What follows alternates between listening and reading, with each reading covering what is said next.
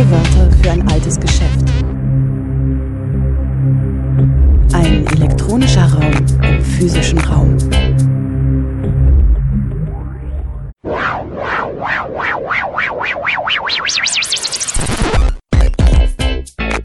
Playback. Willkommen zu O-Ton Playback bei Radio Dreieckland. Heute Antirassismus, Notwendigkeit, Misere, Feindbild. Der zweite Teil des Vortrags von Felix Riedel mit einem Mitschnitt vom 8. November 2018 in Stuttgart. Es gibt unterschiedliche Geschichten des Rassismus, je nach Land. Auch spezifische Südafrika hat eine ganz andere Geschichte als Brasilien oder ähm, die Niederlande eine andere als Großbritannien oder Frankreich, darauf gehe ich jetzt nicht ein. Empfehlen möchte ich nur, wer sich da tiefer hineinbegeben möchte, von George Mosse, die Geschichte des Rassismus in Europa. Ähm, er konzentriert sich sehr stark auf, den, auf die Rassentheorie und nicht so stark auf modernere Formen des Rassismus. Ähm, aber seine Beobachtung ist, dass die Rassentheorie, der wissenschaftliche Rassismus, entsteht aus verschiedenen Quellen.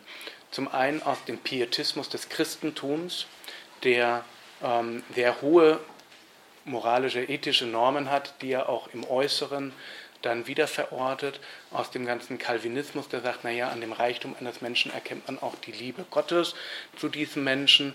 Und das Gleiche wurde dann eben auch übersetzt auf die Schönheitsideale der Klassik, als dann das griechische Schönheitsideal wieder auflebt, die griechische Nase, das edle Antlitz und das alles solle dann eben auch von der äußeren Schönheit die innere Schönheit abbilden. Da vermischen sich Pietismus und Schönheitsideale der Klassik. Es kommt im 19. Jahrhundert aber entscheidend dazu die Rassenbiologie aus Deutschland, die Anthropologie aus Frankreich und die Eugenik aus England. Und die alle vermählen sich dann in der, zu der aggressivsten Form des wissenschaftlichen Rassismus. Mosse beschreibt aber auch, und viele andere Geschichtsschreiber des Rassismus, gibt nicht so viele, vor allem Mosse, einer der ersten, beschreibt auch, dass dieser Rassismus nie eine eindeutige, eine monolithische, verächtliche Theorie ist, sondern dass da sehr viel rumexperimentiert wird und es sehr ambivalente ähm, Ansätze gibt. Zum Teil ähm, philanthropische, dass der Rassismus nicht automatisch, die Rassentheorie nicht automatisch in Unterdrückung mündet, sondern teilweise es auch, wie beim Antisemitismus, auch dann die ganzen wohlmeinenden und vermeintlich wohlmeinenden Formen gab. Ähm, und Leute sich keinem klaren politischen Spektrum zuordnen lassen. Das ist ein Missverständnis, das sich auch bei, leider bei Karin Priester dann wiederfindet. Der Rassismus sei immer mit Macht verbunden, mit, ähm, mit konkreten Besitzverhältnissen, mit konkreter Unterdrückung. Nein, der Rassismus ist zuallererst eine Ideologie, die sich aus ganz unterschiedlichen Quellen, auch des Unbewussten, speist. Und sie ist, er ist eben auch eine Experimentierwiese im 19. Jahrhundert. Man versucht alles Mögliche mit den Rassentheorien anzustellen und es kommen wirklich exotische ähm, Stilblüten auch dabei heraus. Nicht immer geht es den Rassentheoretikern um die barbarische Herrschaft. Ähm, und teilweise gibt es eben auch Rassentheoretiker, die sich gegen die Sklaverei wenden, ähm, authentisch und glaubhaft gegen die Sklaverei wenden. Wie es auch dann später Antisemiten gab, die dann ähm, wiederum Juden retteten und umgekehrt Nicht-Antisemiten, Leuten, denen man nie ein antisemitisches Wort nachweisen konnte, die vom einen Tag auf den anderen sich im Pogrom dann einfanden und, oder KZ-Aufseher wurden. Es ist eben kein eindeutiges mit dem Rassismus. Der Rassismus ist oft sehr spontan, er ist ein Angebot zunächst an jedweden Menschen, ähm, Strafängste fallen zu lassen für sadistische Akte, für Herrschaft, für, ähm, ja, für Sadismus und das eben zu legitimieren. Und dieses Angebot richtet sich prinzipiell erstmal an den Narzissmus, also eine, eine sehr frühe Instanz im Menschen die im Prinzip also auf der unsere ganze Psychologie aufbaut, sodass die rassistische Propaganda attraktiv wird bei Menschen, die auf der Bewusstseinsebene noch so laut sagen können, dass sie gegen den Rassismus sind, die wie zum Beispiel bei der gegenwärtigen Regierungskoalition, bei den gegenwärtigen Ministern, man durch eine noch so raffinierte Studie vermutlich keinen Rassismus nachweisen könnte, kein rassistisches Ressentiment nachweisen könnte und trotzdem aber die gleichen Leute eben eine Praxis ausüben, die eben zum Effekt hat, dass vor allem Schwarze kein, keine Möglichkeit haben, zum Beispiel Asyl zu beantragen, ohne ihr Leben aufs ekelhafteste zu riskieren. Also der Rassismus muss in irgendeiner Weise ideologiekritisch nachgewiesen werden und kann eben nicht über das Bekenntnis nachgewiesen werden. Er kann nicht über empirische Befragungen so einfach nachgewiesen werden. Er ist ebenso spontan und volatil wie der Antisemitismus. Er kann sich vom einen Tag auf den anderen ändern. Aber was man machen kann, ist eben die ganzen Verwandlungen des Rassismus, seine ganzen, also sein Angebot zu analysieren. Das dort, wo er sich eben als Stereotyp, als Ideologie äußert, ihn dort aufzuspüren und zu kritisieren. Zentral am Rassismus ist, dass er das Abstrakte in das Konkrete verwandelt, dass er Geschichte in Natur verwandelt, dass er Kultur in Natur verwandelt und ähm, generell eine manichäische Unterscheidung vornimmt zwischen Guten und Bösen, dass er kollektiviert. So, wir haben insgesamt um die 50 Millionen Tote durch die Sklaverei in Afrika und durch die angeschlossenen Raubzüge, mm, durch die dadurch ausgelösten Epidemien und Hungersnöte. Und das über hunderte von Jahren hinweg, das heißt, das hat sich in Kultur sedimentiert. Ähm, man weiß aus der Ethnologie, wie lange solche transgenerationalen Traumata, auch wenn der Begriff mitunter verkitscht, durch äh, Vulkan zum Beispiel, ähm, der damit ziemlich viel Schindluder auch betreibt, finde ich. Ähm, aber es ist eben in der Ethnologie öfter beobachtbar, dass solche über Jahrzehnte und hier Jahrhunderte dauernden ähm, Diskriminierung, Stigmatisierung durch gesellschaftliche Gewalt, ähm, dass dadurch eben ein kulturelles Sediment entsteht, vor allem aber ein ökonomisches Sediment. Diese Gesellschaften wurden über Jahrhunderte beraubt, auch Menschen beraubt aber auch Reichtum beraubt. Es wurde zerstört, es wurden immer wieder Produktionsmittel zerstört bei den Sklavenjagden, es wurden natürlich Wertgegenstände geraubt und mitgenommen, ähm, so sich die ganze rassisierte globale Ökonomie heute, in der eben die schwarzen Staaten, die vorwiegend schwarzen Staaten, eben allesamt ärmer sind als die vorwiegend weißen Staaten. Also diese rassisierte globale Ökonomie wurde erzeugt durch eine primitive Akkumulation im beispiellosen Maßstab. Das, was Marx beschreibt als primitive oder ursprüngliche Akkumulation, ist die erste Beraubung der Kleinbauern von die Vertreibung von ihrem Land in England. Und diese Kleinbauern gehen dann als doppelt freie Lohnarbeiter, nämlich doppelt von, äh, frei von Land, aber auch theoretisch frei ihre Arbeitskraft zu verkaufen, also nicht als Sklaven, in die Fabriken und arbeiten dort ohne äußeren Zwang, ohne unmittelbaren Zwang, nur durch den Zwang des Hungers angetrieben, unter den erbärmlichsten Bedingungen in den Fabriken. Und die Bedingungen kann man sich bei Marx durchlesen oder bei Friedrichs Engels, die Lage der arbeitenden Klasse in England, sehr zu empfehlende Studie. So, also diese primitive Akkumulation findet durch die Sklaverei in einem gewaltigen Ausmaß statt. Auch Marx bemerkt, dass ohne die Sklaverei die rapide Entfaltung des Kapitalismus nicht möglich gewesen wäre.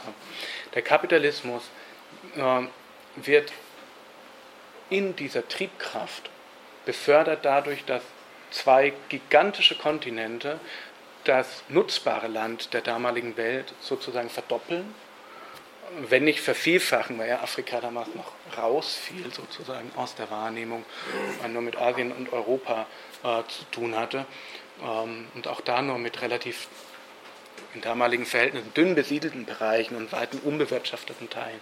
Also man hatte die gesamte Produktionsgrundlage auf einmal mindestens verdoppelt. Man hatte Zugang zu Reichtum, man hatte Zugang auch zu Wissen, ähm, technologischem Wissen in gewisser Weise auch. Ähm, und man hatte die Möglichkeit, diese Produktionsmittel, die man auf einmal hatte, das Land anzuwenden, dadurch, dass man die Arbeitskraft dafür sich ebenfalls aneignet und sie dorthin zwingt. Das hat man versucht mit der Indianersklaverei, das ging ähm, ja, das hatte katastrophale Folgen.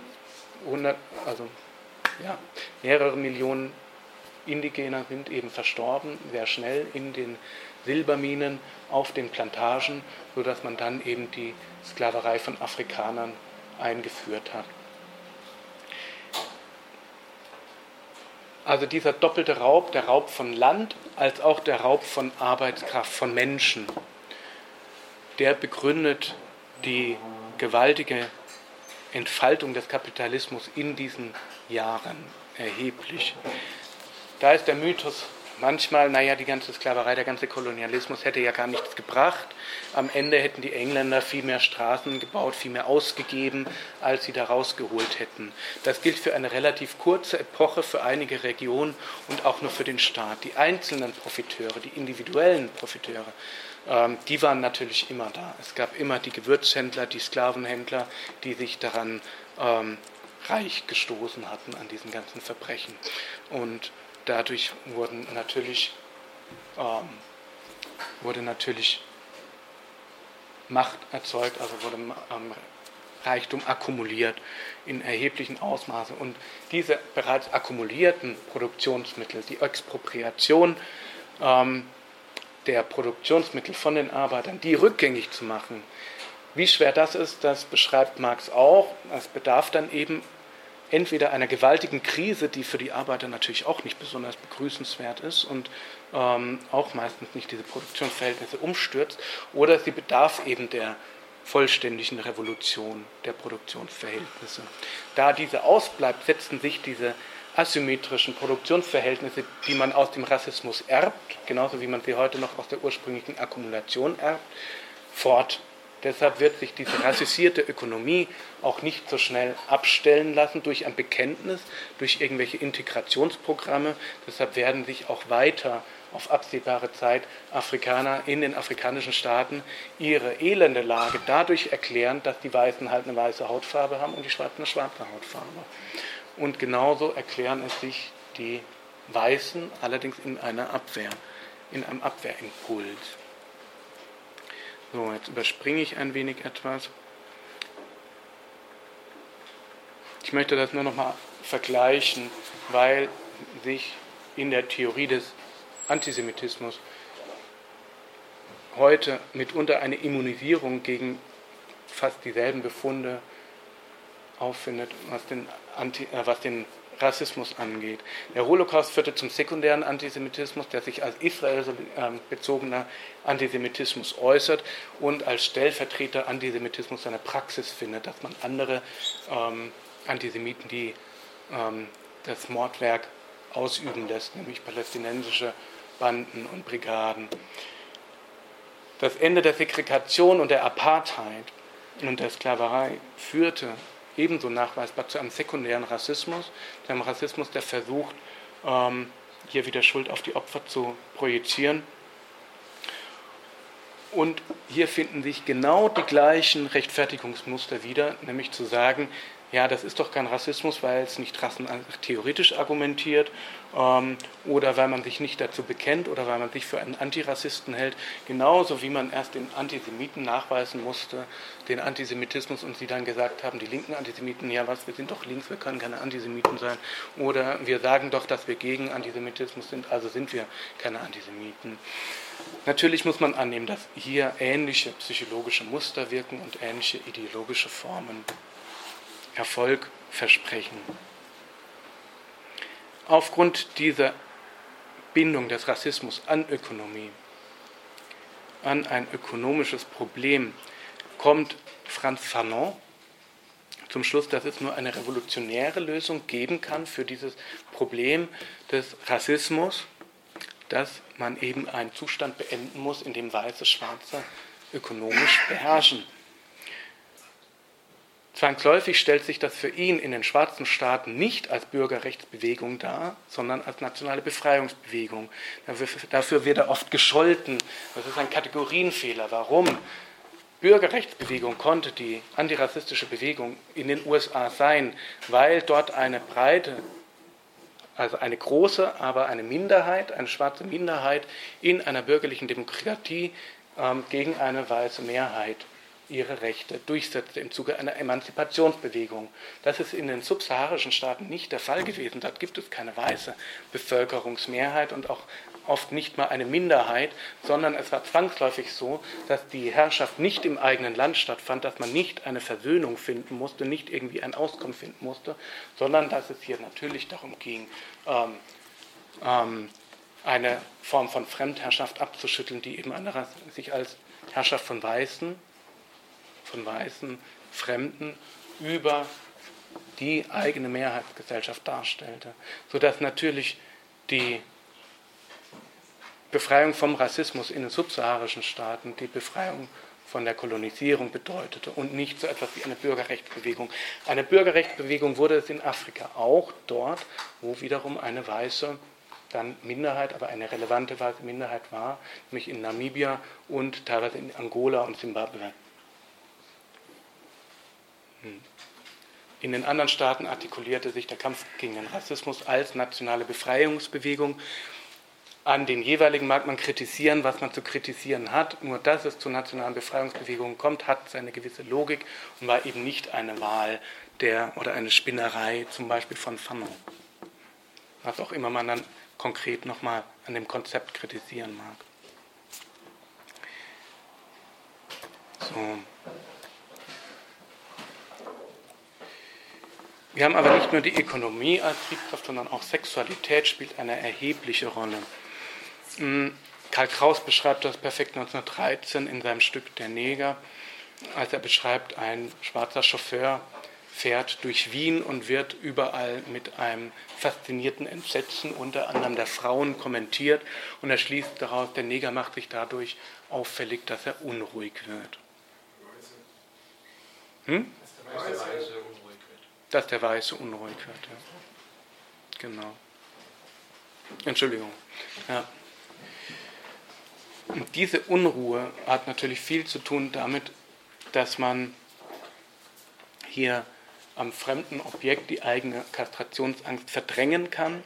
Der Rassismus bietet nicht nur ökonomisch einen Vorteil, sondern er bietet auch die Möglichkeit, die eigenen Ängste durch Selbstbestrafung am anderen Objekt zu verdrängen und dadurch Erleichterung zu finden von, unabhängig von der Ökonomie, von sexuellen Ängsten. Wenn man sich die Strafen anschaut, mit der Sklaven bedacht waren, dann ist das Sexuelle dort so überdeutlich, ist das sadistische Moment dort so überdeutlich, dass es schwerfällt, hier auch eine, ähm, ja, eine sexuelle Krise der Weißen zu sehen, die sich da ihre Abfuhr verschafft. Sodass eines der zentralen Mechanismen, um den Rassismus aufrechtzuerhalten, das Verbot von Geschlechtsverkehr zwischen Weißen und Schwarzen war, vor allem eben aber zwischen schwarzen Männern und weißen Frauen. Umgekehrt fand es natürlich sehr häufig statt, weiße Männer mit schwarzen Frauen. Das ist ein altes Thema, aber schwarze Männer wurden systematisch mit der Kastration bedroht, wenn sie eine weiße Frau auch nur falsch ansprachen, wenn sie sich irgendwie verdächtig machten des sexuellen Begehrens. Und eine, es gibt eben zur Hochphase des Ku Klux Klans wurden Postkarten verschickt, ähm, und, also gedruckt und verschickt, wo dann gehängte Schwarze mit abgeschnittenen Genitalien darauf abgebildet waren, zur allgemeinen Erheiterung der Postkartenleser. Man hat sich fasziniert daran, dass man die Schwarzen kastrieren kann. Und das fällt natürlich auch den ähm, Psychoanalytikern auf. Fanon widmet einen erheblichen Teil seiner analytischen Studie über den Rassismus, ähm, schwarze Haut, weiße Masken, dem, ähm, ja, der Sexualität. Er richtet sie selbstkritisch auf sich. Er beobachtet zunächst einmal, was passiert mit der schwarzen Sexualität. Äh, er beobachtet, dass schwarze Frauen auf Martinique ähm, weiße Männer für besser erklären als schwarze. Dass sie helle Kinder möchten auch hier wieder dieser autoaggressive Rassismus. Und umgekehrt beobachtet er eben den Triumph eines schwarzen Mannes, der ähm, sich dann das erste Mal legal mit einer weißen Frau ähm, treffen darf, mit ihr schlafen darf, nachdem eben diese Segregation unter Viktor Schölcher dann abgeschafft wurde in Frankreich. Die Interracial Pornography hat vor dem Hintergrund dieses jahrhundertealten Verbots des Geschlechtsverkehrs zwischen schwarzen Männern und weißen Frauen primär eine ambivalente Bedeutung. Sie reproduziert natürlich Stereotype, sie reproduziert auch koloniale Konstellationen, aber sie ist zugleich immer auch ein Triumph über die Abschaffung der Segregation und sie spielt auch explizit mit diesem steten antirassistischen Triumph. Unter anderem eben in diesem ähm, Porn or Her Little White Plaything, wo ein weißes Hausmädchen von, der, von dem reichen schwarzen Ehepaar ähm, in einen Geschlechtsakt manipuliert oder verführt wird ähm, und eine Ménage à trois entsteht, natürlich zum allgemeinen Vorteil aller Beteiligten. Umgekehrt ist aber auch ähm, der die Betonung eben, dass der schwarze Mann mit weißen Frauen verkehren darf, ähm, ein Statussymbol. Also es ist eben ein Zeichen auch eines erreichten Statuses, was wiederum diese ökonomische, ähm, internalisierte rassistische Dimension enthält und reproduziert. Und es bildet zugleich aber auch wiederum rassistische Stereotypen über die schwarzen Körper ab, die Überbetonung des Körpers, insbesondere dort, wo der schwarze große Penis eine Rolle spielt und die Fantasie dann erheblich überhöht wird und sich das dann in bildhafte Realität umsetzt durch eine ähm, stärkere Selektion von schwarzen Pornodarstellungen nach Größe des Genitals. Die Größe des Genitals spielt für schwarze Pornodarsteller für, die, ähm, für das Anheuern eine wesentlich größere Rolle als bei Weißen. Wer sich da weiter reinbegeben möchte in dieses ganze Vexierspiel des Rassismus, in die wechselseitigen Projektionen, in die autoaggressive Dimension, dem möchte ich einige Werke ans Herz legen. Das ist Fritz Kramer über afrikanische Darstellungen vom Fremden. Das ist Michael Tossick, Mimesis und Alterität. Leider ist Michael Tossick zum BDS ähm, übergelaufen oder war schon immer da. Ähm, trotzdem möchte ich dieses Werk empfehlen. Um, Hortense Powdermaker, Strange and Friend, The Way of an Anthropologist, sie beschreibt eine ethnologische Studie in einer schwarzen Gesellschaft in den Südstaaten dieser Zeit mm, und eben Albert Memmi Rassismus. Der Antirassismus war aber nicht nur Bürgerrechtsbewegung, man merkte eben, so leicht ist er nicht abzuschaffen und produzierte irgendwann recht rasch auch Versuche, dieser Stereotypie zu Leibe zu rücken, mit unterschiedlichen Mitteln, von denen viele eben kontraproduktiv sind oder scheitern. Fanon schließt But outside university circles, there's an army of fools. What is important is not to educate them, but to teach the Negro not to be the slave of their own archetypes. Also es geht Fanon schon um die Emanzipation der Schwarzen von ihren eigenen Archetypen. Was er hier falsch schließt, dass es außerhalb der Universitäten diese Ressentiments verortet. Die sind natürlich in den Universitäten genauso verbreitet. Nur drei Schlaglichter, Claude Lévi-Strauss, Rassismusbegriff, katastrophal, Rasse und Geschichte, kann man sich mal durchlesen, eine Auftragsarbeit für die UNESCO, wird bis heute zitiert. Ähm, er erklärt den Rassismus simpel als Ethnozentrismus, das sei eben die Abneigung von Kulturen untereinander und macht ein paar saloppe Schlüsse daraus. Ähm, denn ein Barbar ist ja vor allem derjenige, der an die Barbarei glaubt, wird häufig zitiert. Ähm, also er endet in einem komischen, undifferenzierten, zum einen einem Kulturalismus, zum anderen aber einem ebenso undifferenzierten Interventionismus, der gar nicht beschreibt, was es jetzt genau ist, das abgeschafft werden soll oder wie er es sagt, ähm, wie er das dann beschreibt, die wertlosen Rückstände von Arten der Zusammenarbeit, deren Vorhandensein im Zustand verfaulter Rudimente eine ständige Infektionsgefahr für den internationalen Körper darstellen und dies solle die UNESCO so wenig schmerzhaft und gefährlich wie möglich absterben lassen, beschneiden, notfalls amputieren. Also der Rassismus oder der ähm, negative Formen von Kultur, die er nicht näher beschreibt, negative Formen von Kultur sollen dann eben doch wieder in chirurgischer, hygienischer Sprache bekämpft werden oder durch Maßnahmen. Und das ist das Fatale. Zum einen der undifferenzierte Kulturalismus, zum anderen undifferenzierte Gegenmaßnahmen. Blue-Eyed, eine der populärsten antirassistischen Experimente, sollte den Rassist in uns aufspüren. Wir kennen alle dieses Experiment, gehe ich mal davon aus. Jane Elliott nimmt den Tod Martin Luther Kings, also seine Ermordung, zum Anlass, ihre Klasse von Drittklässlern in zwei Gruppen zu unterteilen, Braunaugen und Blauaugen, und diskriminiert dann systematisch die eine Gruppe ähm, über mehrere Tage hinweg, bis sie das Experiment dann abbricht, so ähnlich wie die Welle. Ähm, das Ganze wird gefilmt. Sie erweist sich dabei als emotional sehr Beteiligte ähm, äh, sehr beteiligt, agiert ihren Sadismus aus.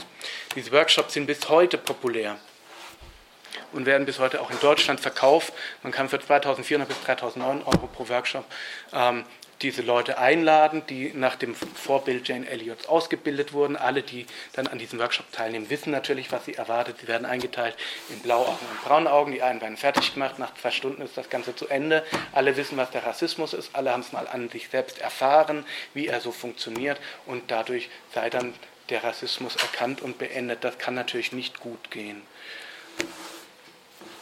Das Problem mit der Ausrottung der Stereotypen beschreibt Stuart Hall in seinem exzellenten Aufsatz Das Spektakel der anderen. Das möchte ich sehr empfehlen als Einstieg in die Rassismuskritik, in die Stereotypkritik.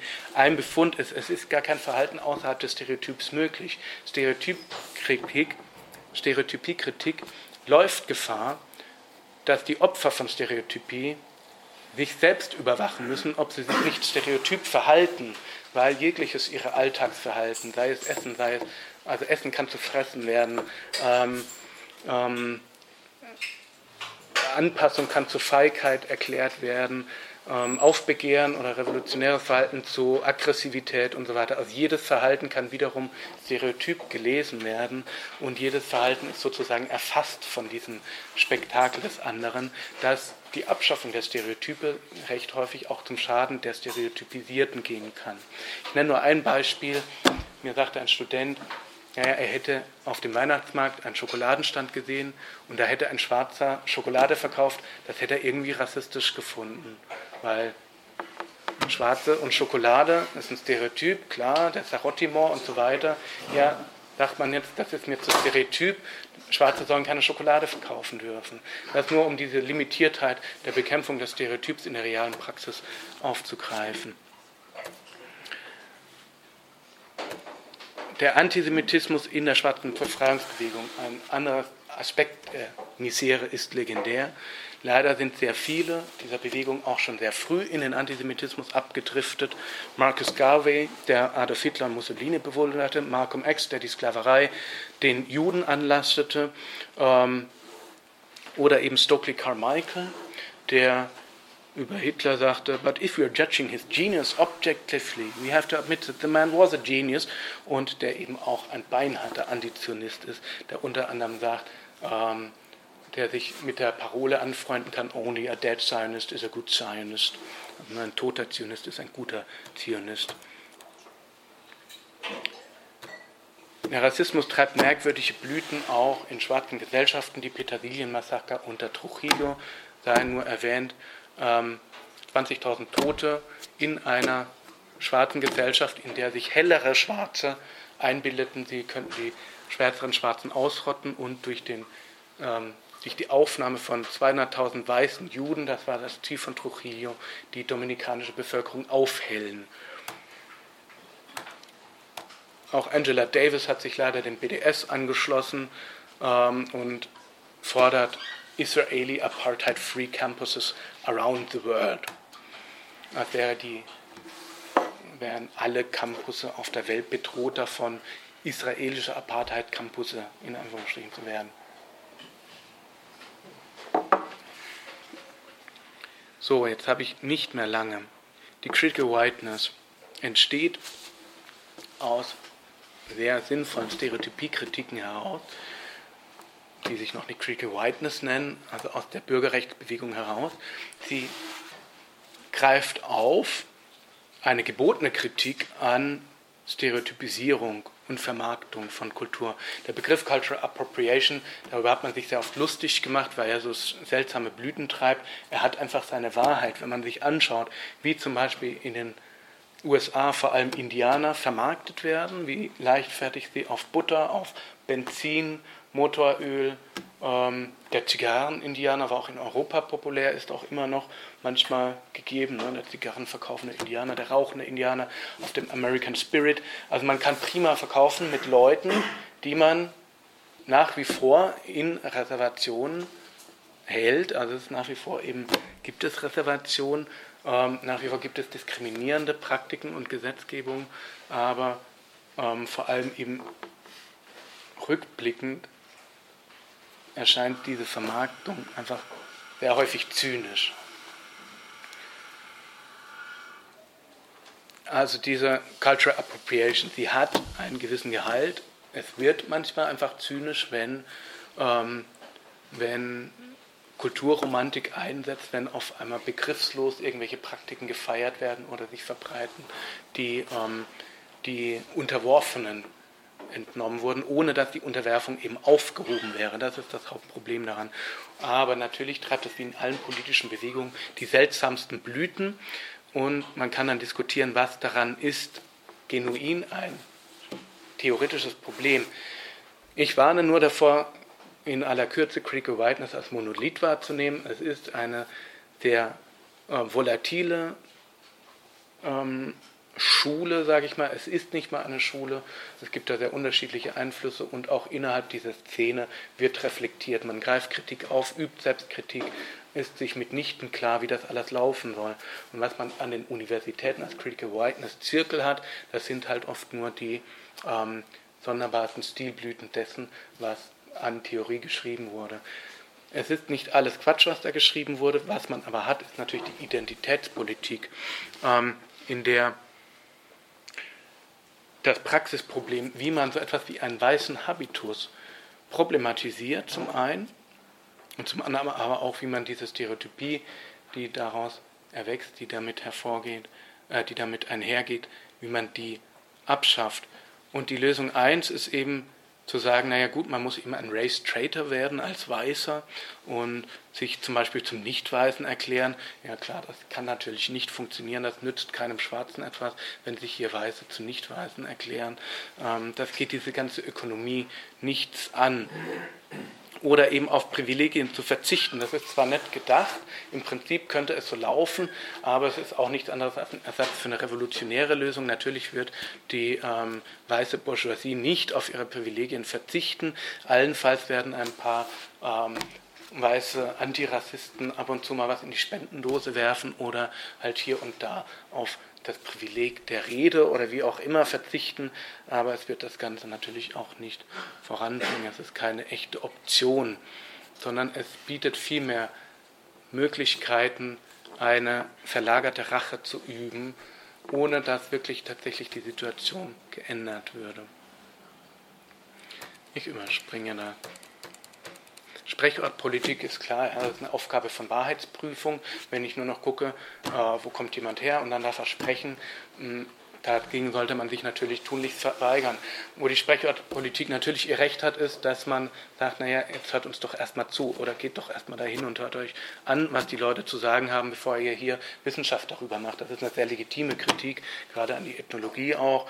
Ähm, aber was da eben, daraus eben konkret gemacht wird, ist oft katastrophal.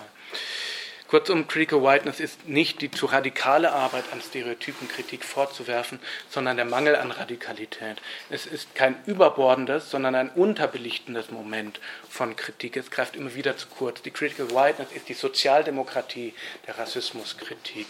Und deshalb wird sie auch von der Sozialdemokratie so begeistert aufgegriffen, weil sie bürokratische Verregelungen erlaubt. Sie erlaubt Kategorien, sie erlaubt Verhaltensweisen ohne viel Arbeit, ohne nachzudenken. Man übernimmt etwas etwas, reflektiert sich ein bisschen, begreift seine eigene Position, bekennt sich zu etwas und dadurch sei das ganze Problem gelöst.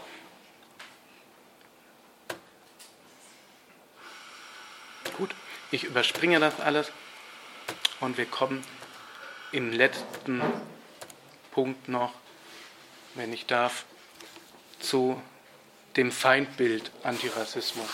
Kritik an Critical Whiteness kann man üben, wird geübt, ist nicht verboten, auch wenn die Critical Whiteness teilweise sehr komische Blüten treibt, in den USA auch ähm, durch und durch vermählt ist mit der BDS-Bewegung. Aber das gilt dort auch für nicht-Critical Whiteness-Theorien. In den USA ist einfach der Antisemitismus in der linken Universitätskultur überall verbreitet, bei harten Marxisten ebenso wie bei Critical Whiteness oder Gender Studies oder ähm, ganz herkömmlicher Ethnologie man hat sie dort einfach als kulturelles Phänomen. Deshalb ist es zwangsläufig so, dass jede äh, linke Strömung oder als links wahrgenommene Strömung dort ähm, höchstwahrscheinlich antisemitisch sein wird. Das ist ein viel größeres Problem als Critical Whiteness. Anderes Thema. Genau. Der Antirassismus wurde schon in den 90ern misstrauisch beäugt. Ja, was passiert da mit Stuart Hall? Auf einmal soll alles Antirassismus sein. Es soll alles Rassismus sein. Auf einmal haben wir Begriffe wie strukturellen Rassismus, institutionellen Rassismus. Und das Unbehagen ist dasselbe wie das, das aufkam, als wir Begriffe wie den sekundären Antisemitismus etabliert haben. Nämlich, dass man sagt, wie, was soll jetzt alles Rassismus sein und könnt ihr das nicht genau definieren, könnt ihr nicht mal euch entscheiden, was jetzt Rassismus ist und was nicht. Äh, und das ist doch alles projektiver Quatsch. Das denkt ihr euch doch alle nur aus. Unter anderem hat sich Christoph Türke darüber echauffiert auf dem Konkretkongress 93, der das genau thematisieren sollte. Und er verstieg sich in einem Referat zu absurden Thesen Warum nicht zugeben, dass die Natur ihre Huld innerhalb und zwischen den Rassen nicht so gleichmäßig verteilt hat, wie eine Firma ihre Postwurfsendung?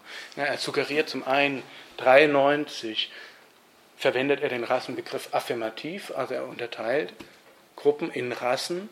Er geht davon aus, dass es Rassen gibt. Das ist 93 biologisch widerrufen. Ja. Es gibt nicht, Hautfarben sind keine Rassen, sie treten über die Kontinente hinweg in unterschiedlichsten Abstammungslinien auf. Also man kann nicht sagen, dass die Hautfarbe einer Rasse sei. Dieser ganze Rassebegriff ist 93 schon komplett überholt. Und dann suggeriert er noch, dass da die Natur etwas unterschiedlich verteilt hätte, was auch immer. Und die Hautfarbe oder der Rassismus gehe von einem Grundtatbestand aus, der von sich aus nachgerade dazu einlädt, von der Hautfarbe auf einen höheren oder minderwertigen Intellekt oder Charakter zu schließen. Also er strickt auch an diesen Mythos, den ich vorher schon erwähnte, ähm, dass der Rassismus aus dem bloßen Anblicken der Hautfarbe entsteht oder aus dem Anblicken des technologischen Unterschieds. Der Rassismus sei Reaktion auf die Zuchtwahl, die die moderne Wirtschaftsordnung mit sich selbst veranstaltet. Ja, also das war alles hochgradig schlecht. Er suggeriert, die Haut ist ein Psychosomatikum ersten Ranges und es könne nicht annähernd angegeben werden, wie weit der Zusammenhang von Hautfarbe und Psyche reiche. Deshalb sei der ganze Rassismus ja so ungeklärt, suggeriert er 93. Also es sei ungeklärt, was für einen Effekt die Hautfarbe auf die Psyche hat. Das hat er halt ernsthaft behauptet. Ähm, und dafür hat er gehörige Kritik erfahren. Die ganze konkret war ein Jahr lang damit befasst, ähm, das zu diskutieren. Er hat fast nur Kritik erfahren, außer von einem, nämlich Clemens Nachtmann. Clemens Nachtmann hat damals Türke verteidigt, auch Manfred Dahlmann, aber vor allem Clemens Nachtmann. Und Clemens Nachtmann ist dann auch 2009 noch stolz darauf, dass er das getan hat. Und wiederholt das nochmal, verteidigt Türke noch einmal. 16 Jahre danach verteidigt er ihn. Er hätte ja nur Christoph Türke hätte ja nur den unglaublichen Fauxpas begangen, ohne eilfertige moralische Distanzierung überhaupt von Rasse zu sprechen, überhaupt an biologisch gegebene Naturtatsachen des Menschen zu erinnern. Und er beklagt dann auch, wie Türke auch, die Inflation des Rassismus. Also dass man heutzutage ja alles Rassismus nennt und man gar nicht mehr von Naturtatsachen wie Rasse sprechen dürfe.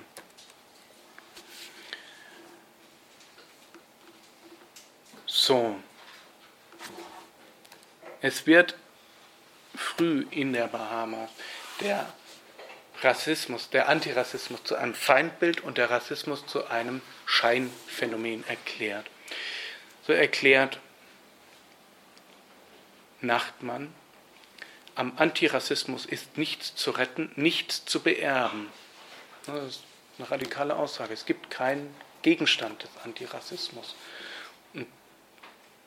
Um es kurz und schmerzhaft auszudrücken, Rassismus ist ein ideologisches Stichwort eines antirassistischen Rackets, das jeden Realitätsbezugs entbehrt, das seine Mitglieder vielmehr nur als Ausweis von Gesinnungsfestigkeit und Ehrbarkeit vor sich hertragen und das ihn als probates Mittel düngt, um nach Willkür und freiem Ermessen festzulegen, wer gerade als Rassist zu gelten hat. Wenn man jetzt hier Antisemitismus einsetzt, hat man einen Satz, der so bei den ganzen linken Antisemiten stehen könnte, bei ähm, Gerke oder wer auch immer sich darüber echauffiert, dass Linke des Antisemitismus geziehen werden. Identische Sätze, ja, bis hin zum Racket. Ja, das sind irgendwelche zionistischen Grüppchen, die verhindern wollen, ähm, dass Kritik an Israel stattfindet und der Antisemitismus sei ja gar nicht mehr existent und man würde davon nach freiem Ermessen jemanden als Antisemiten beschimpfen.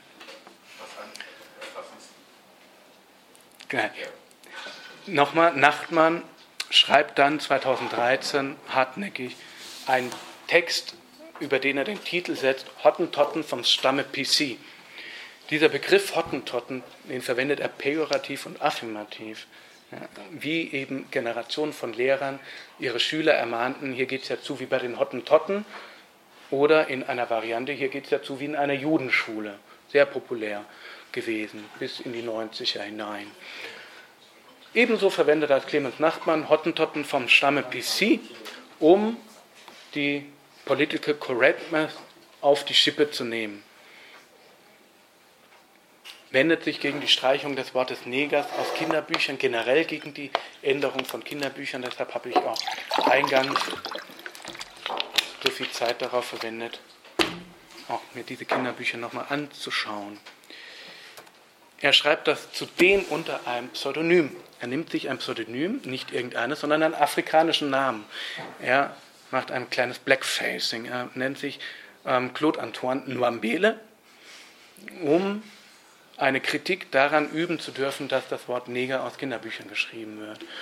Ja, also was anderes ist das als der, ähm, der, wie heißt das, wenn sich Leute als Juden ausgeben, um Kritik an Israel üben zu dürfen. Nichts anderes ist das vom Impuls her, von der Strategie her. Er empört sich darüber, dass eine neunjährige, ein neunjähriges Mädchen einen Leserbrief geschrieben hat, weil, ich glaube, es war die Zeit, eine Riesenschlagzeile hatte, die einfach aus dem Wort Neger bestand. Hm und dann sollte diskutiert werden, ob man das sagen darf oder nicht und so weiter. Und sie schrieb eben einen Leserbrief durch ihre Mutter, dann wahrscheinlich abgeschickt, wie auch immer. Und das hatte dann diverse Reaktionen zur Folge, über die sich Nachtmann herzlich lustig macht, ähm, sich die schlimmsten herausgreift, natürlich nicht die rassistischen Reaktionen, sondern die gutmenschlichen Reaktionen. Und er beschreibt dann dieses Mädchen polemisch als Negerkind. Ja, vor diesem ich habe es verschoben, habe dann das Zitat weggelassen. Äh, vor diesem Zitat Negerkind würden dann die Gutmenschen ehrfürchtig in die Knie sinken und ihm alles glauben, was es da an Empörung über diese Schlagzeile von sich gibt. Ja, kann man dann offenbar machen in dieser Zeitschrift, ohne irgendeine Form von Kritik intern zu erfahren, was ich erwarten würde. Also wenn er in einem offenen Medium zum Beispiel in der Konkret würde man erwarten, dass eine Kontroverse entsteht, dass auch innerhalb einer Zeitung, innerhalb eines Mediums verschiedene Autoren dann darauf eingehen. Natürlich nicht in der Bahamas. Man wird verteidigt. Warum? Weil Nachbarn natürlich nicht der Einzige ist und natürlich nicht der Erste. Sören Pünja hatte schon 2004 davon gesprochen, dass es den Rassismus nicht mehr gibt, dass der Antirassismus die Bedrohung sei, eine künftige Ideologie, eine menschenfeindliche Ideologie zu werden. Weil echter Rassismus, der seinen Namen verdient, kaum mehr existenz, sprich relevant ist, verblüfft das massenhafte Bedürfnis nach Antirassismus umso mehr. Also jetzt kann man sich jedwede empirische Studie angucken. Selbst ich habe mein, meine Skepsis gegen empirische Studien ja, geäußert.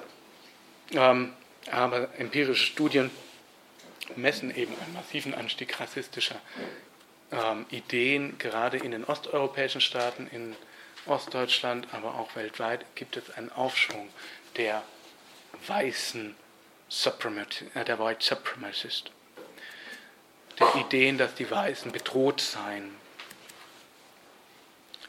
Aber Pynja verblüfft das massenhafte Bedürfnis nach Antirassismus. Er leugnet kurzum den Gegenstand des Antirassismus. Man kann ja die Form kritisieren. Man kann ja auch die Form einer bestimmten Antisemitismuskritik kritisieren. Es gibt Probleme, zum Beispiel finde ich, bei der Definition des äh, oder beim Begriff des strukturellen Antisemitismus. Ähm, aber den Gegenstand zu leugnen, das ist doch ein starkes Stück beim Antirassismus. Und er sagt natürlich wiederum, naja, äh, wenn das Negersagen rassistisch ist, dann kann ja das Ariatik gar nicht so schlimm gewesen sein. Er sagt hier eben, ja, die übertreiben alle. Und dadurch provozieren sie eben Schlimmeres, dadurch provozieren sie eben Rassismus. Und dadurch, dass sie Rassismus kritisieren, produzieren sie Rassismus, sagt er. Das wäre die Reaktion. Ja, wenn man jetzt nicht mal mehr Neger sagen darf, dann kommen die Leute zum Schluss, dass ja dann der Adolf vielleicht doch recht gehabt hat. Das ist ein steiler Trick. Die These Pünjers ist, dass der Kampf gegen den Rassismus der letzte Rückzugsort der Linken nach dem Zusammenbruch des Sozialismus sei. Die Linke müsste sozusagen ihr Problem erst erfinden. Der Rassismus ohne Rassen sei ein wohlberechneter Rassismusschwindel der Linken Critical Whiteness durchgeknallt und gefährlich für alle und Fanon sei kultureller Rassismus. Black Power war die Bestätigung dessen, was der Rassist immer behauptete, alle Schwarzen seien unterschiedslos gleich. Black Power. Ja, also eine Emanzipationsbewegung, die wie zum Beispiel jüdische Boxer auch, ähm, ich kann ein Bild von Boxern sehen, also ein, ein, eine Motivation von Juden war, das Stigma zu überwinden, sie seien körperlich unfähig, ähm, geistig überbildet und zum Sport nicht geeignet. Das war ein, ein Antrieb jüdischer Sportler, unter anderem jüdischer Boxer, das zu widerlegen und ähm, im Sport erfolgreich zu sein. Nichts anderes war Black Power zu sein. Black is beautiful. Ähm, wir können uns hier emanzipiert auch selbst verteidigen. Wir brauchen nicht irgendwie den Schutz. Wir sind nicht wehrlos. Äh, wir wehren uns eben gegen den Ku Klux Klan, gegen die permanenten Lynchmorde und organisieren uns. Ähm, wie auch immer man Malcolm X oder einzelne Mitglieder von, ähm, von ähm, diesen Black Power Bewegungen kritisieren kann und mag, das im Prinzip zu leugnen mit dem Vorwurf, ja, die waren ja militant, also waren sie barbarisch. Das ist nichts als eine komische Wiederholung von pazifistischen Ideen, in denen dann Martin Luther King als das Ideal pazifistischen Widerstandes gilt und dann suggeriert wird, deshalb sei Militanz äh, der ganz falsche Weg gewesen und hätte ja sich geschichtlich auch überhaupt nicht ähm, bewahrheitet als, als ähm, oder legitimiert.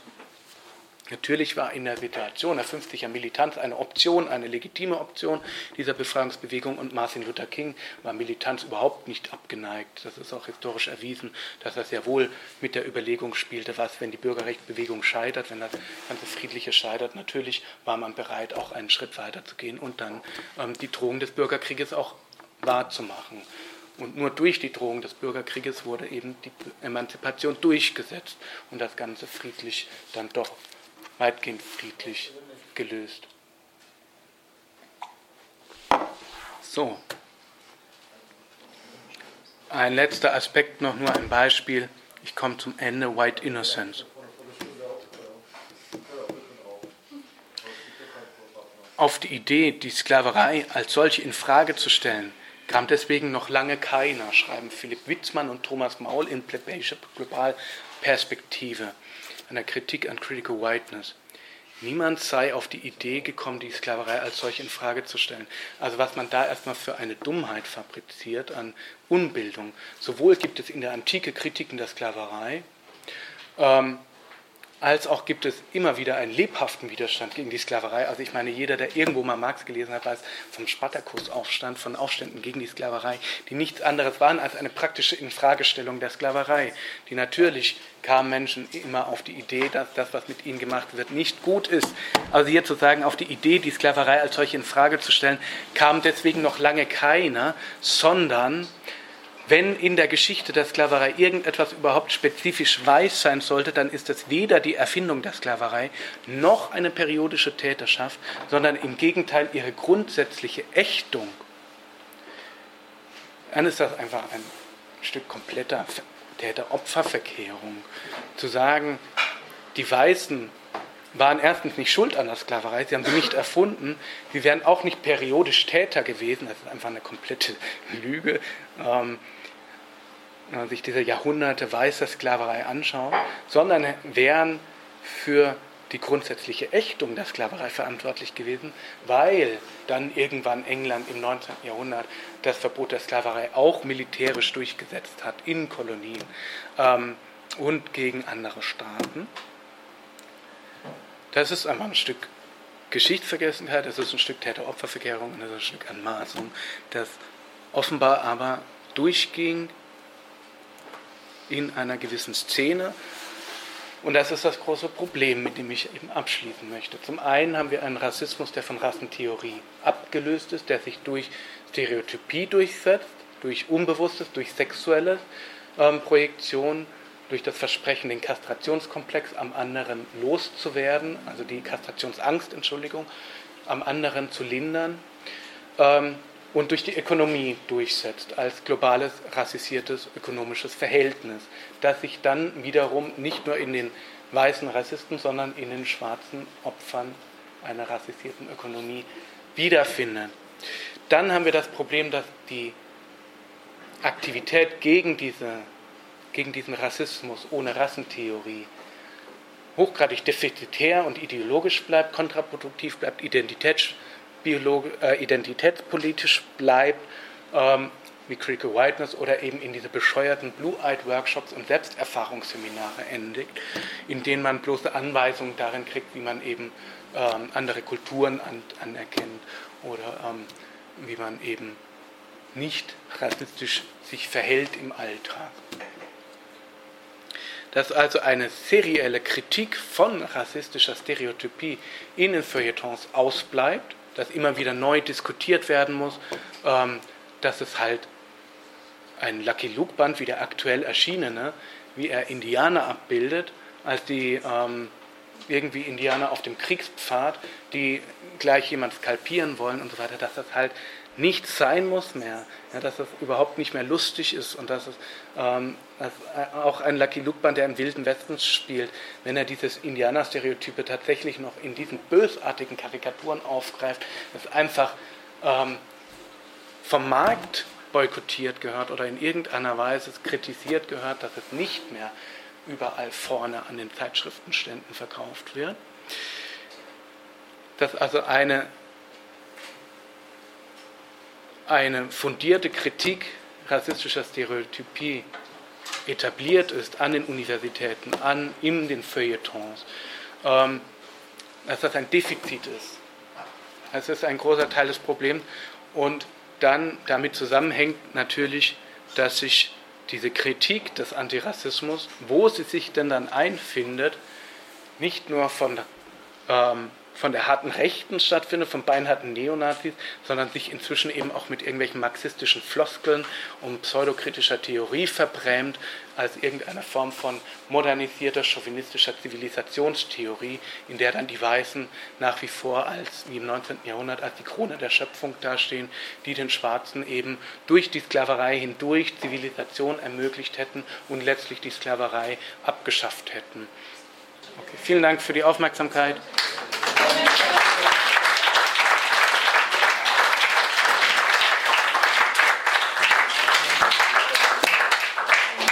In Otton Plebeck hörtet ihr Antirassismus, Notwendigkeit, Misere, Feindbild. Den zweiten Teil dieses Vortrags des Ethnologen Felix Riedel. Er sprach am 8. November 2018 auf Einladung der Initiative Emanzipation und Frieden in Stuttgart. Und falls ihr später eingeschaltet oder den ersten Teil des Vortrags bei Otton Plebeck verpasst habt, könnt ihr diesen nachhören unter emafree.de emafree mit ie geschrieben.de